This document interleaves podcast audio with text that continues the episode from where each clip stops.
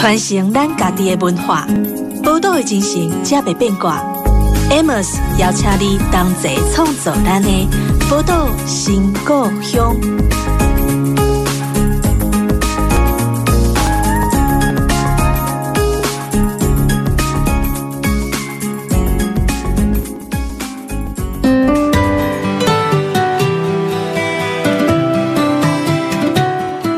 欢迎光临宝岛新故乡。今天邀请到我们节目中的来宾呢，是其实是我第一次见到他的时候就被他两句话给折服了，因为他就跟我形容说：“哎，其实文讯杂志是一个什么样的地方？文讯杂志就是一个第一个，他要照顾还不被认识的作家；第二个，可能要照顾。”快要被遗忘的作家，我听到这样子的情怀在做这样的事情，我真的是立刻立刻就跪下了。所以，我们今天很非常开心，邀请到我们的文讯杂志的总编辑封德平封姐。封姐哦，各位听众好。其实文讯啊一直在做很多文学推广的活动嘛，像每一年，我每年大概都要上台北去朝圣一次啊，就是台北文学季。一个城市可以把一个文学季办得那么风风火火，我觉得非常非常让人家羡慕啊。那我们也非常开心，就是今年的台中文学季也是由文讯来操刀啊。不知道说风姐你们在节目一开始的时候，先跟我们聊一下今年的台中文文学季有哪些特色的活动呢？哇，太精彩了！是，刚因为我们策划到现在不亚于台北哦。嗯，哦，真的。因为我觉得你刚刚说到一个重点，就是说我们虽然身处在台北，嗯啊，我敢说我们是不只以台北的观点去看待台湾的文学和文化。是，那所以其实身在。所谓的天龙国，可我们心系的县市，何况有点私心，台中是我的故乡。是，呃，既然我们有有幸承接台中文学季，我们当然要把我们自己所认为人家肯定我们的地方精锐尽出啊！所以这一次的不管是开幕式的音乐会，或是首作，或是大师，嗯，那个大师就是。平路、钟永丰，然后周芬玲、钟文英、八代这些，那他们各自代表了一些文类，嗯，那也代表了一些创作跨界的，比如说他跟音乐的结合，或者是诗作，是，所以他有大师的讲座，也有也有一些创作的课程。那这一次也很特别，在。文学季，我们希望在台中那个儿童文学、亲子阅读这方面也很盛。是，那所以像林世仁，还有一些朗读的，然后绘本共读的，西洋文学绘本的，国外的绘本的共读。哈，嗯，我觉得大概老中青，然后还有两场的，我觉得就是鹅妈妈出嫁，整个三十年前朱约逊。他们开始的哈，那事隔三十年，我们还可以找到原班的人在为这件事情在制作出这么好的乐，然后要在十月二十一号的下午嗯。演唱，是。就就这一个，然后杨翠本来时间有冲突，力排万难，杨翠会亲自出席，一首音乐一个故事，他去开讲。对，嗯，那再来就是林梦环母子对谈，母子对谈，嗯，那再加上吴英校长，然后再列旅范，然后是天使乐团嘛，嗯嗯，天使乐团，我觉得这两个在台中的杨奎和台中的陈千武，嗯，好，那代表着我们对当代或日治时期的文学，他们的余音袅袅，一直到现在嘛，然后列吕范又从去年。在今年初吧，大块又在做新版的《聂吕范》，多好看！对 对对，做的多好看。那我们也 约略去偷听到，但是我我们全新的就是鹅妈妈出嫁的再制哈。嗯，我相信那种感动，事隔三十年，对于一些年轻的读者，嗯，或是喜爱文学的朋友，他们可以再重临现场。对，我觉得虽然现在台湾的。自由度还有本土文学的发扬，倒很好的。可是我们在遥想三十年前那种初探的那种感动，我们依然会这样的感觉。对，因为其实《鹅妈妈要出嫁》大概是三十年前出版的一张以杨逵的呃一些呃文字内容去改编成的一个音乐内容嘛。其实那个时候我们听的东西呢，其实我们还没有所谓的呃一个所谓的本土的概念。对，好，然后可能都会。贵远见近啊，就是这些生活在我们历史里面然后当然也是因为当时的历史背景啦，因为不大容许我们去看到这些事情，所以。所以，当我们看到《鹅妈妈要出嫁》这张专辑的时候，就觉得哇，眼睛一亮，好像我们台语音乐不再是那种就是悲愁恋歌之类的，开始有一些不同的东西出现了。是，对。那我觉得他有一点带头或示范，也有一点启蒙那个时代怎么样把过去的一些文学哈历史，然后回应在当代。嗯。那所以我觉得。不管是市集，还有大师讲座，还有手作，还有儿童文学，还有就生活中的音乐、美食，然后诗、散文、小说，嗯，全部都大的。对，我觉得他他一定是整院。我们在思考这个事情呢，是要把。台中的文学季怎么做好？可是我们请各地的作家不惜重金，让他们一定要来。对，而且呃，因为我有一个朋友，平常也不大关心文学的，嗯、昨天突然私讯我说：“哎，你有看到今年台中文学季的这些名单吗？怎么那么澎湃？”我就觉得这次的台中文学季好像已经召唤到一些可能原先不太关心到这些文学活动的人，他们都注意到哇，好漂亮的一份名单。对，而且不只是名单漂亮，也是实力派哈。嗯、那这些常常和文讯在各种活动相遇的人，我们。这一次的思考是全面的、精锐的、是完整的，嗯，而且看得出来，这样的一系列，它应该是可以感动人心。然后年轻的也有啊，像孟环跟吴英，还有朱佑勋，就是他加上对谈跟吴英谈。陈千武，所以那个年轻时代三十多岁的人，他怎么看待前辈们的那个文学成就？是他那么犀利、那么尖锐的，他可以提出一些他的反思，然后也可以叩问那个文学场景。我觉得吴英可以做那种世代的对谈，我觉得是非常精彩的。对，而且不只有一开始就是吴小乐，他从。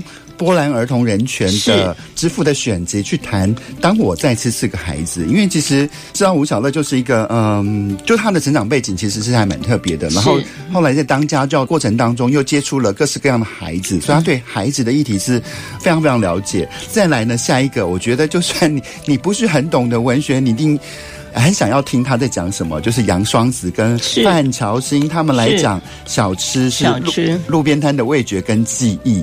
对，然后呃，如果说你家有小朋友的话，也欢迎就是来这边跟叶阳老师一起来做手做的一个立体书，嗯、是。还有像林世仁呢他啊、呃，怎么样教你去做创作的儿童文学？是。而且我觉得还有一个很难得的是，因为因为我们通常听到刘子杰都觉得说啊，就是要坐在讲堂里面听他讲，插嘴讲。刘子杰带你们走台中呢？对对对对。嗯嗯、其实当然有点感伤啦，嗯，就是刚过世的。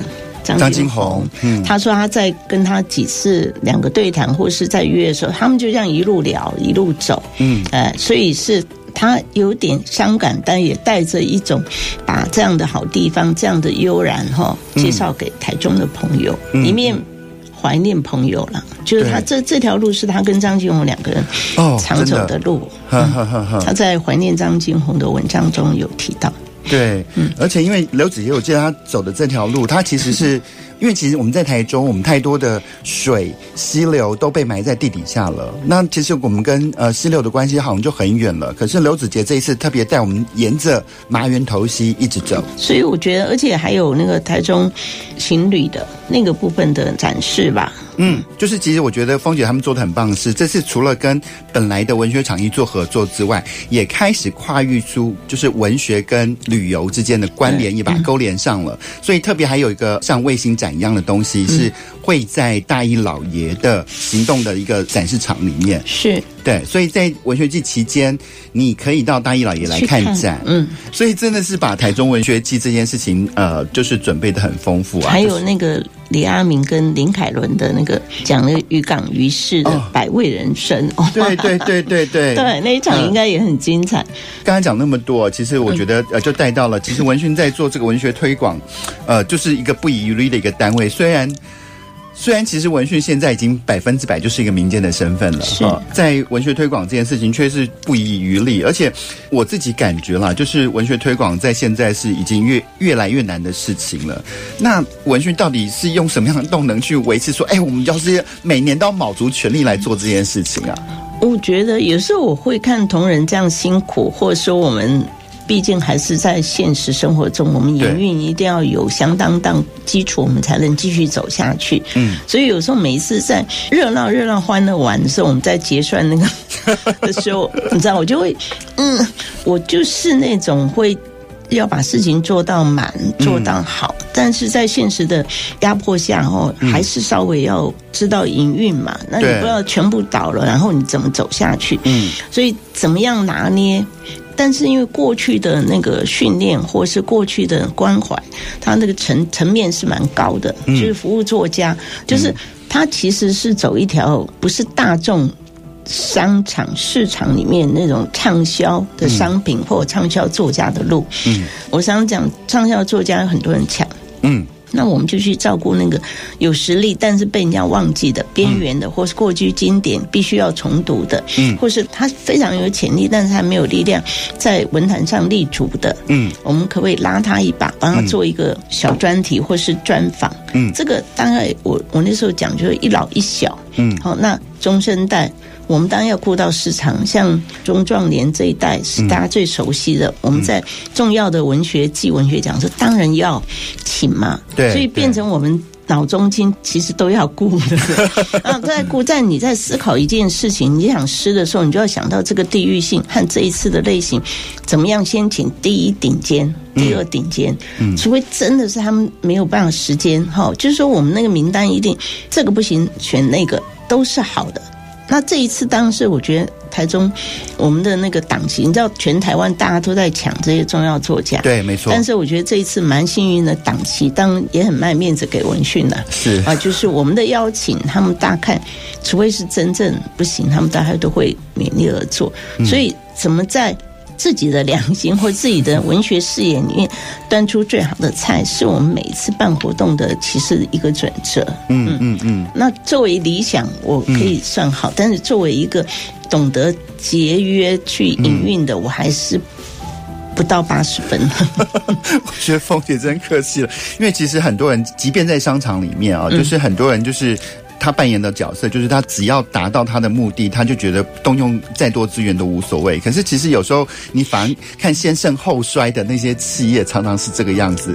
因为其实本来很多事情就摆荡在理想跟现实之间，是这是一个永远的两难。是讲到这个现实两难，那今年其实是文讯的四十岁生日。那这四十年当中啊，因为可能也啊很多的听众朋友不大了解文讯过去的这些背景跟历史，可不可以请峰姐跟我们？稍微再聊一下，然后你怎么样定义这本杂志在现在文学环境中的一个定位呢？就是文讯今年七月一号是整整四十周年，嗯、但是它其实在发展过程中、成长过程中，它应该分成两个阶段。嗯，前面二十年是国民党的一个文化工作会的一个刊物，对，嗯，那他那时候是有预算的，嗯、那所以也比较没有营运经济的压力，嗯，所以在那个时候。去做一些评论，去做一些储藏，去做一些典藏，是比较有机会的。可是，在那样的一个关怀和训练中，养成了我们对比较一些出版社遗忘的书，或是遗忘的史料，或是没有人。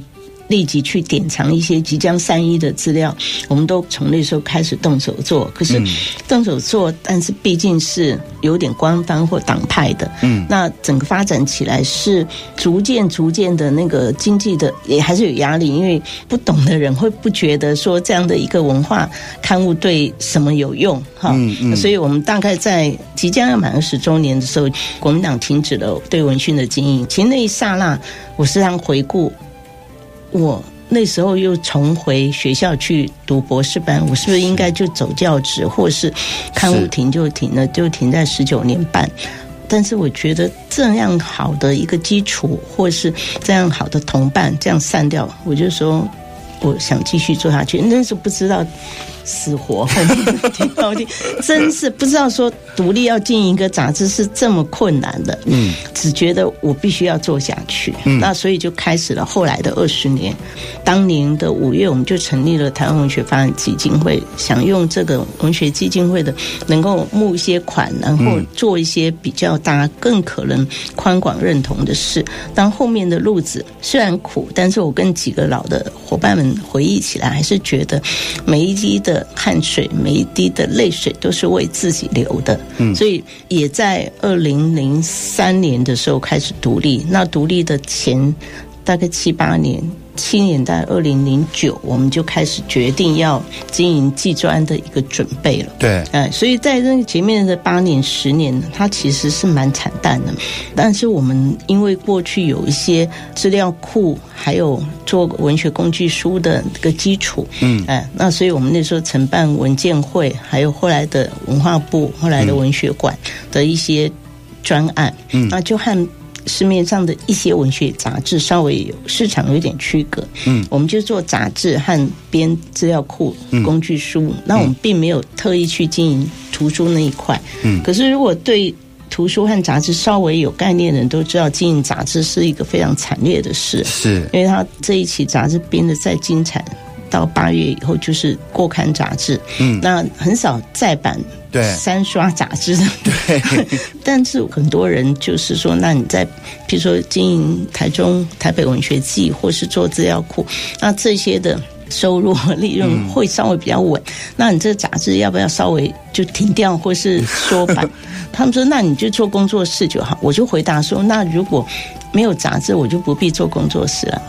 我是为了要维持杂志是才去做，所以杂志才是本体。是是，就是它是让朋友看得到，嗯，我们的文化理想在哪里？嗯，就是我们固定的专栏，好，就是老作家的采访、新作家的介绍，然后不停的对当代的出版品定期的做介绍，然后。定期的做评论，是，然后各地的特派员，嗯，每个县市的，然后跨级到海外，嗯、啊，就是欧洲、东南亚的那个文学资讯，就是我们希望能够立足台湾放眼世界，是真正用我们的杂志去做到。对，当然这也很惨烈，嗯，纸本杂志现在的状况，面临着我们到底要怎么走。对对，哦，我们做了资料库，是我们做了电子杂志，对，但是可能太老了吧，仍然会自我陶醉那个纸本的那一块。对，我觉得中年以上对于纸本还是有个恋物癖存在，就觉得只有看见这个纸张，闻到那个墨香，我才相信这件事情是真的存在的。那呃，我们稍微休息一下，稍后再回到我们节目当中，继续来跟蜂姐来聊聊这文讯四十年是怎么样走出来的。传承咱家己的文化，报道的精神才袂变卦。Amos 邀请你同齐创造咱的报道新故乡。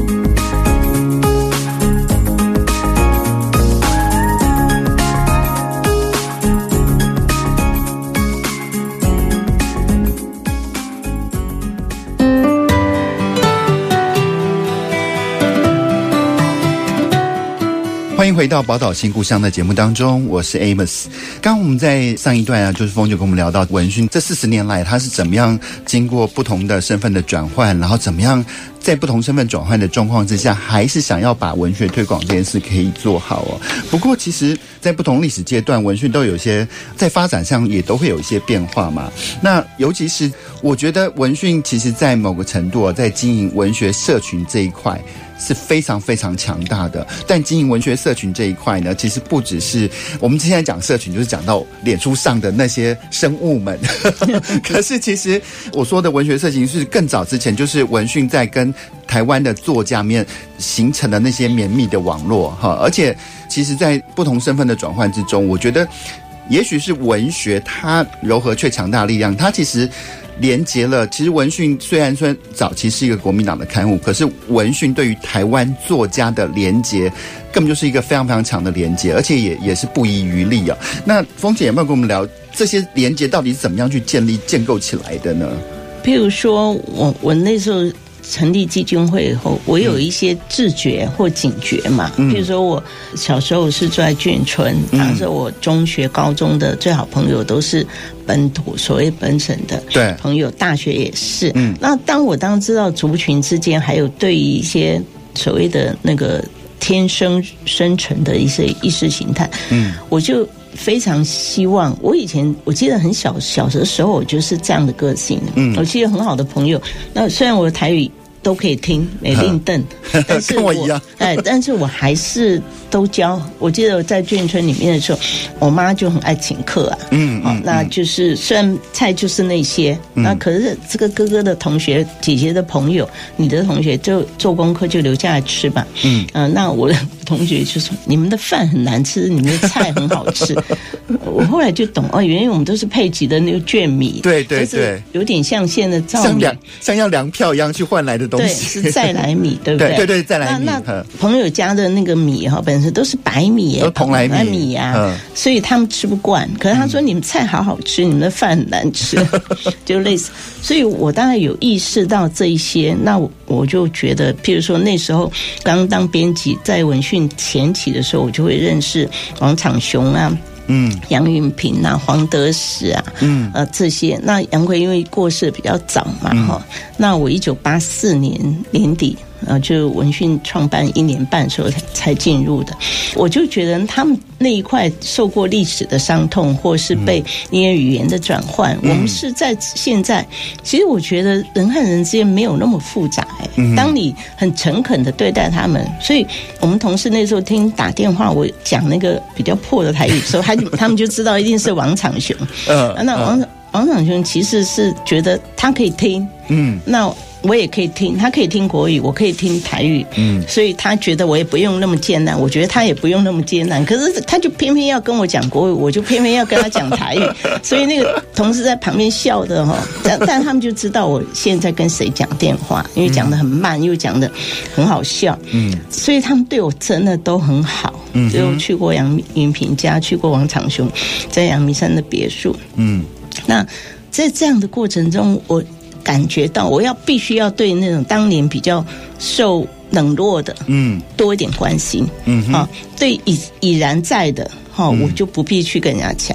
那对于那种还没有成长的，我就我就好像是从小时候当班长也是这样，嗯，我的朋友都不是功课最好的，嗯，都是跟后面的，我就跟他们很 很皮就去玩，嗯，我有意去。关怀稍微在不管在成绩上或在经济上比较弱势的人，就可能从小母亲教导我，或是他的个性会影响我，嗯，所以这样的一个文学关怀很自然的，是。就传递在我的编辑工作中，是在计划中，是。啊，就是说如果人家都访了，都已经在访了，我们就说不要访，嗯，那人家漏掉的这个人很重要，我们就赶快访，嗯，那就是这样的一个。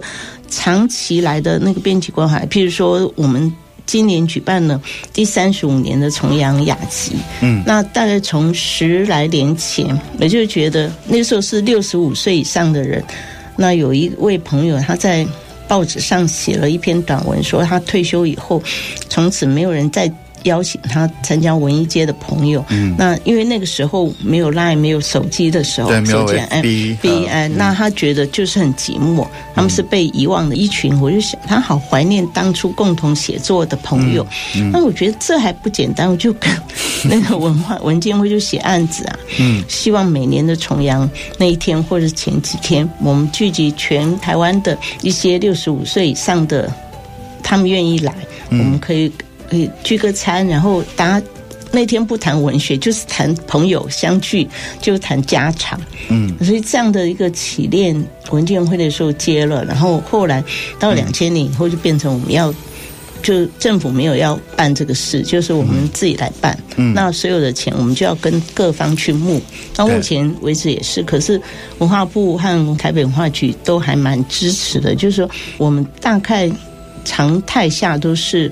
最多，因为实在场地和经费、人力就会到四百个人。嗯嗯，那疫情期间大概只有三百个人。嗯，平常的时候大概三百五到三百八，不是到四百。那是作家、艺术家重要，我们都请。嗯，那中生代或更年轻的，我们也参差在每一桌，我们就是一定要请他们吃饭。嗯，那那时候。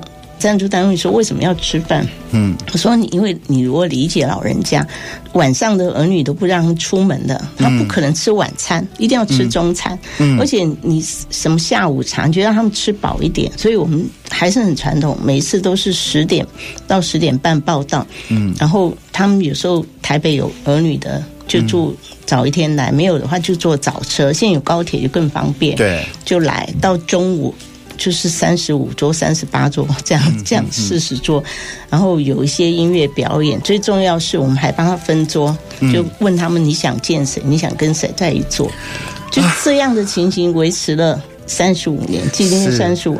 那有时候那个杨富敏，我记得把他有一年安排在司马中原那一桌，说，呃，他说。啊，是真的司马中原，我说那还是假的吗？就是你在课本上听到啊，真的真的，他好兴奋。我说你还要帮他们倒饮料，还要布菜，菜，对，不是来来看人而已。哦，原来每一桌的年轻人或中壮辈是要服务的，嗯、这样才能够交流嘛。嗯，所以每一桌大概都有两个到三个年轻的、中年的，嗯、然后去服务那些老作家。对，那其实你你后来你其实看了感动，你就是轮椅的、四脚拐杖的。嗯、后来我们为了那个外佣，外佣，那、嗯、就是光是外佣就可以一桌两桌了。嗯、就是他们情愿，有时候今年来了，明年就不在了。嗯，嗯所以拥抱的时候，他们就说见一面少一面。嗯。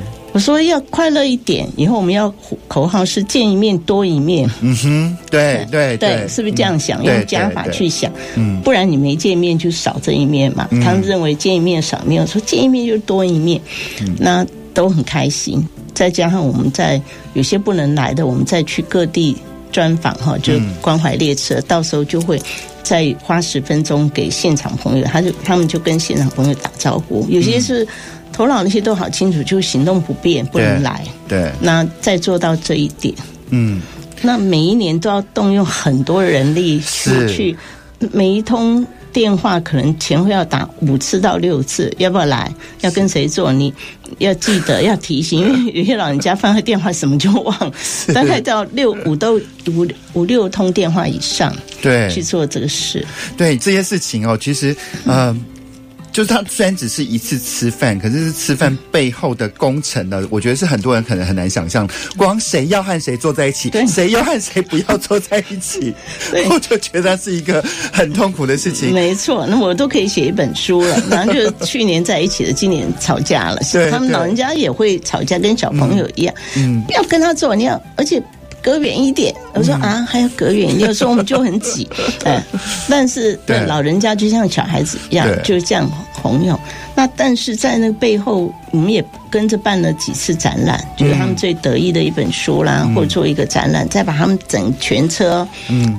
全部人又再到济州 去看展览，然后下午三点多喝了咖啡，喝了茶，再各自再散掉。是是，所以其实，在这样的过程当中，而且呃，就是每次这样的吃饭当中，还有安排年轻的作家跟中壮年的，或是跟比较老的老前辈坐在一起，我觉得这种。伦理关系的建立，或者是这种相濡以沫，或或这种传承的精神，它就会更更彰显出来了。而且，其实我觉得很多的老作家们，他们其实也不是说什么多在乎什么现实的条件，可是他有一次给他们这样的一个。脸面的觉得很聚会，很也很让他们觉得荣耀的聚会，他们就觉得就是一个很棒的一个一个经验了哈。那我觉得，尤其是一个民间单位，其实老实说，我真的觉得这好像应该是国家做的事情。但是一个民间单位、民间团体愿意来做这件事情，我某个程度就觉得文讯真的是我们作家社群的社会福利部嘛。因为有时候你刚刚也讲对话，好像这时候是很多很多事情应该政府来做，可是我。如果你不转念哈心情的话，你就会做的哀怨嘛。是但是我有时候讲说，我们虽然募款那些辛苦一点，但是其实蛮快乐的。嗯，你。嗯我们就是主人了，我们要怎么样安排那个流程？嗯，就可以什么比较自由一点，就可以做主了，不用迁就那些很讨人厌的关系的那些繁文缛节。对对，那那他们也其实也轻松，好像他们去赞助一些经费，但他们就也可以比较轻松，的不是主办单位嘛。如果做不好是我们的事嘛。对对对对。那我觉得我通常往这边想，我会觉得那也快乐。我们私下不是也有讲，如果能够不要。自己能壮大的时候，可能就尽量。这辈子我当然很难做到，就不要官方的支持或案子嘛。那那因为那是另另外一个比较规律或比较严谨的。那是一个金上圈。那那这样的转念想哈，那只要他肯定我们这个活动预算多给我们一点，嗯、让我们做的更棒哈，嗯、就是更好。嗯、那其实是。他们也理解这个吃饭之必要，然后呃表演节目之必要，然后吵杂之必要。嗯，我就说你们要那种静静听，他们哎几年没讲话，吵死了。嗯，那个吵就是他们快乐，你知道吗？对，没错，快乐真的快乐。他其实，所以我们今年会嗯、外面的表演单位。尽量少，然后全部让他们自己上台表演。那、嗯、有三十个座驾，嗯，会来唱歌。是是是是，我觉得我也很期待，因为之前台中文学季有一次也在在台北纪州安办活动啊，就到最后最后大结局是凤姐带着大家一起唱歌，我就觉得用唱歌来疗愈大家。那聊到这边，我们也再稍微休息一下，稍后再回到我们节目当中，继续来跟凤姐来聊聊。文讯在整个过程当中哦，其实凤姐提到他们是与时俱进的，真的没有错。我们来聊聊文讯是怎么与时俱进的。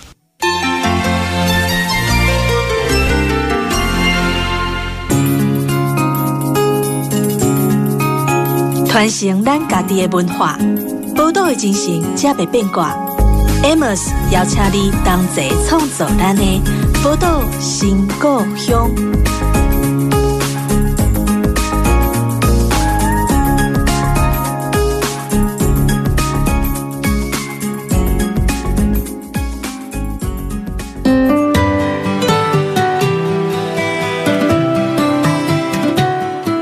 欢迎回到宝岛新故乡的节目当中，我是 Amos。那我们刚刚聊到那个凤姐为了要去维系这个文学家的社群啊，他们所做的这些努力啊。可是其实我在看文讯杂志的时候啊，虽然凤姐说她某个程度念旧，就是她喜欢纸本的味道、纸本的样子、纸本的那种感觉。可是其实我们在看，不管是台北文学季啊，或是文讯杂志，其实它的美学风格，其实我必须说，某个程度它是很走在此时此刻的呃。美学标准之上的，好，就你不要想象文讯就是一个呃大红啊大紫啊，就很符合什么呃很古典华丽那个。其实文讯的用的那个是这些设计家们呢、啊，就是还有他呃里面讨论的文学专题，其实都是扣合得上这个时代的节奏的。那不知道说在这个部分，峰姐是怎么样去挑选和设计这些内容的呢？我觉得除了我们刚才讲的几个专访或书评是常态性的，嗯，哦，有点累积保存史料的，嗯，那。我觉得我们应该更拿得出来说的是每一期的专题企划。嗯，那专题企划以前，譬如说我们有一百八十页，嗯，我们占的比例有时候将近三分之一，就是六十页左右。嗯，那在以前我不太懂得收敛的时候，有时候会做到七八十页，就觉得这么好的文章谈这个主题，人家写长了一点，我还是要吧。你说两千，他写三千；你说三千，他写四千。可你写得好。你很难舍不得啦，就去割舍它。那我们在很早的时候，大概不管是从文类的脉络，或从文学史的脉络，或是我昨天在回忆，因为要做个 PPT 去演讲，其实，在两千年左右，我们其实跨界那时候谈论的就很多了，就是影像啊、图像。怎么跟文学？现在大家都说文创跨领域、跨疆界，我们大概在二三十年前就在跨，只是说那时候是用纸本去探讨这些问题。是。那后来开始我们独立的时候，你也看得出来，就是我们会接一些大型的案子，不管是我刚刚说那资料库，或者是文学系，或者是国际的一些大型的展览。但我们的理念就是。当然，因为我们过去对于时代时代感，比如说从日志，或是民国作家，或是在每隔十年，我们都会做一个这一代的年轻作家，当然一直做下去，不然就是小说家选，还有一个上升星座，对上升星座，嗯，就是这个二十年来这三种文类诗散文小说各选二十，但他们的年龄不能超过一九七零哈，嗯，就是出生年，就是到现在他们去年前年做的。他们不能满五十吧？嗯，就是超过五十就不行了啊。嗯啊，一九六，我已经不行了，我刚好。啊，所以这样做其实就是说，就像你说的，不要认为我们是一个老杂志。嗯，可是我们真正一直的在对当代，嗯、不只是老作家，对当代一定要做一个探讨。嗯，比如说百味。一百本长篇小说在这三十年中选长篇小说，嗯、那这个上升星座确实是我其实看了很感动。我们没有奖金，嗯，只做了新闻，他做了很漂亮的那个讲座。那天碰到新闻，他就说：“那我一看他在最新的一本散文里头，他的简介，人家都说得了什么国家文艺奖，什么中山文艺奖，什么奖？他说得到文讯的上升星座，呃，百位作家，已经有好几个作家把这样的荣誉写在他的简历里头。我其实看了很感动。嗯，那做这样的挑选呢，是因为我们大概有一个。”你知道，就有一个十万本书、十万本杂志的资料库。嗯，那我们对当代的、对过去的不断去搜寻，对当代的文学的出版品，嗯，保护就一定要买回来。那这十年来。所有的文化文学的出版社也很慷慨的给我们公关书，但还是有些不行，我们还是要买。是是就是以前一个月要花一万多，嗯，那现在只要花一两千就可以把当月的所有书籍，因为你不马上买齐哈，就很容易散佚嘛。因为现在书出的太快了，太多了。那当时我们在收集资料的时候，就放弃了那个翻译的，因为我觉得我们能力、实力和经费。空间也不够，我们就做本土的创作的，所以这样的累积下来，在当我们有个构想要去发想我们要做哪个类型的时候，其实我们很快从我们的资料库头可以找出一些作家曾经做过什么样的作品，什么样的探讨，嗯啊，那非虚构的他们探讨了什么作品啊？他们曾经在现实的边缘里面看了什么？所以这个专题，包括最近这两年我们。用客座主编，嗯，减少我们编辑同仁，因为我自己做编辑的时候，每个月的专题是我的重头，我就要看很多资料，然后去看这个领域里面最优秀的学者作家是谁，嗯，我一定要把他请来讲。讲的时候，这个题目一定要从过去的脉络里头讲，讲到当今的问题，未来的发展，就是。过去有人做比我们好，不管，但此时此刻，我们一定要是做这个题目做最完整的，这样去要求自己。所以陈方明老师和几个学者都说，其实你们这些硕士、博士生要找题目的时候，不要再借口说找不到题目，你去看文讯的专题。因为我们大概传播的哈，嗯，影像的，或是文类的，或是文学史的讨论，或人的讨论，都已经大概你看，嗯，四十年做了，其实快五百个专题，嗯嗯，那很多专题其实可以出书了，那这个部分。看到出版市场，我们这样，我们当然很谨慎。那这几年，像你刚刚说的台北文学季，甚至台中或是一些展，嗯、我们就可以转译。现在当然是转译，没错。就是说，你怎么样把那那些长篇大论的资料和文章化作可看、可看性、可听、可以观赏。有时候影片，我记得我们在做有一。有一次的台北的出版技艺，那个技艺是技术的技，艺术的艺，嗯，呃，那就访问了一些，譬如说蔡文福已经不在，那呃影帝柯仙，而且是将近十年前访问，他们那时候还才七十出头，嗯，柯仙那时候还不到七十，他现在八十多了，嗯，所以那时候讲的更流利清楚，那些都留下来，然后我们再把。在我觉得开幕式的时候，请了当代的一些作家，嗯，来扮演那个编辑催稿的那个状况，嗯，很好笑，就是把一般读者不熟的那个编辑的流程、印刷流程，嗯，再用一些展览，我们还借到那时候的那个签字 那个手摇的那种，那就是滚筒的那个那个印刷机哦，还有那个，我们还对对对对对对，还刻刻还刻钢板呢，对，那我们还。量字表，那现在人说什么叫量字表，对不对？级数表，还是那些都、嗯、都去展，就找那以前封面设计人，把他们东西都挖来，这样子。对对啊。这样的就是我们过去做的专题，如果我们先把它拿来看，其实都可以变成展览。嗯、就是说，比如说我们这两年关怀作家的一个智慧财产权，关关怀独立书店的发展啊，关怀怎么样去保护自己啊，就是这样的，就是以作家切身发展，或是整个出版界，嗯，到底是在上中下游哪一个环节是最困难的？我们当时认为是发发行和阅读嘛，怎么推广？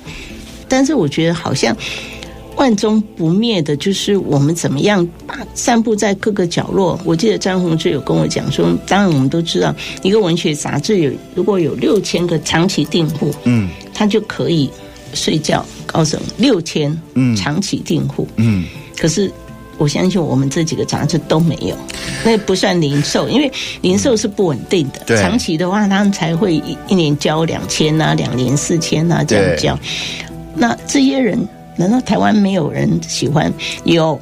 但是散布在台湾整个角落里头，是我们用什么样的方式把他们召唤来？大概就是考验我们这些人了。嗯、对，没错。其实这些事情哦，真的是嗯，不只是光杂志这件事情哦，就是已经是很难的。其实，也许很多流行杂志可能都不到六千个那个数量，更何况是文学杂志。嗯、对。但是，风姐刚才一直在提的，我就我觉得很想要跟听众在讲的一件事情是呃。因为其实峰姐他们用就是呃文讯杂志的力量，在做所谓的呃文艺资料研究及服务中心的这样一个数位化的工程哦。其实老实说有一次，因为我们得知台中好像有些闲置空间可以利用的时候，我还千方百计想诱拐峰姐说：“哎，你要不要考虑把你的资料重新搬来台中？”因为这样我我在私心就想着，那我们就可以比较就近的去去接触这些庞大的资料库。那这个资料库到底该怎么样使用呢？我们要怎么去接触它呢？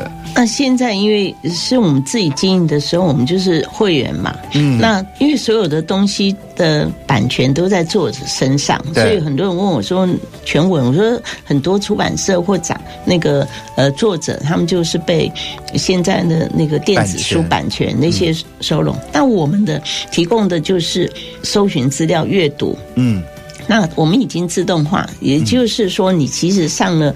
文艺资料研究及服务中心，你就可以查到我们的馆藏。嗯，那但是你摸不到嘛？但是你如果是在别的图书馆都借不到，嗯，你就必须要亲自来，或者是我们还没有做到完整的线上服务。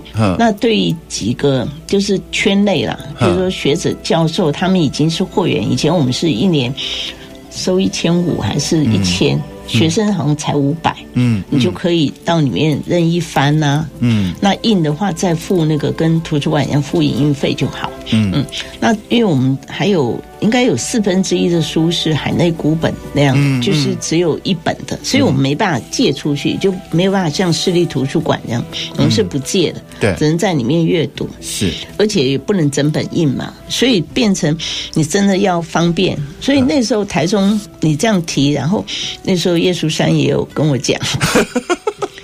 我就想，我真的有点心动，因为那时候好苦啊，真的是很苦，那经历很苦。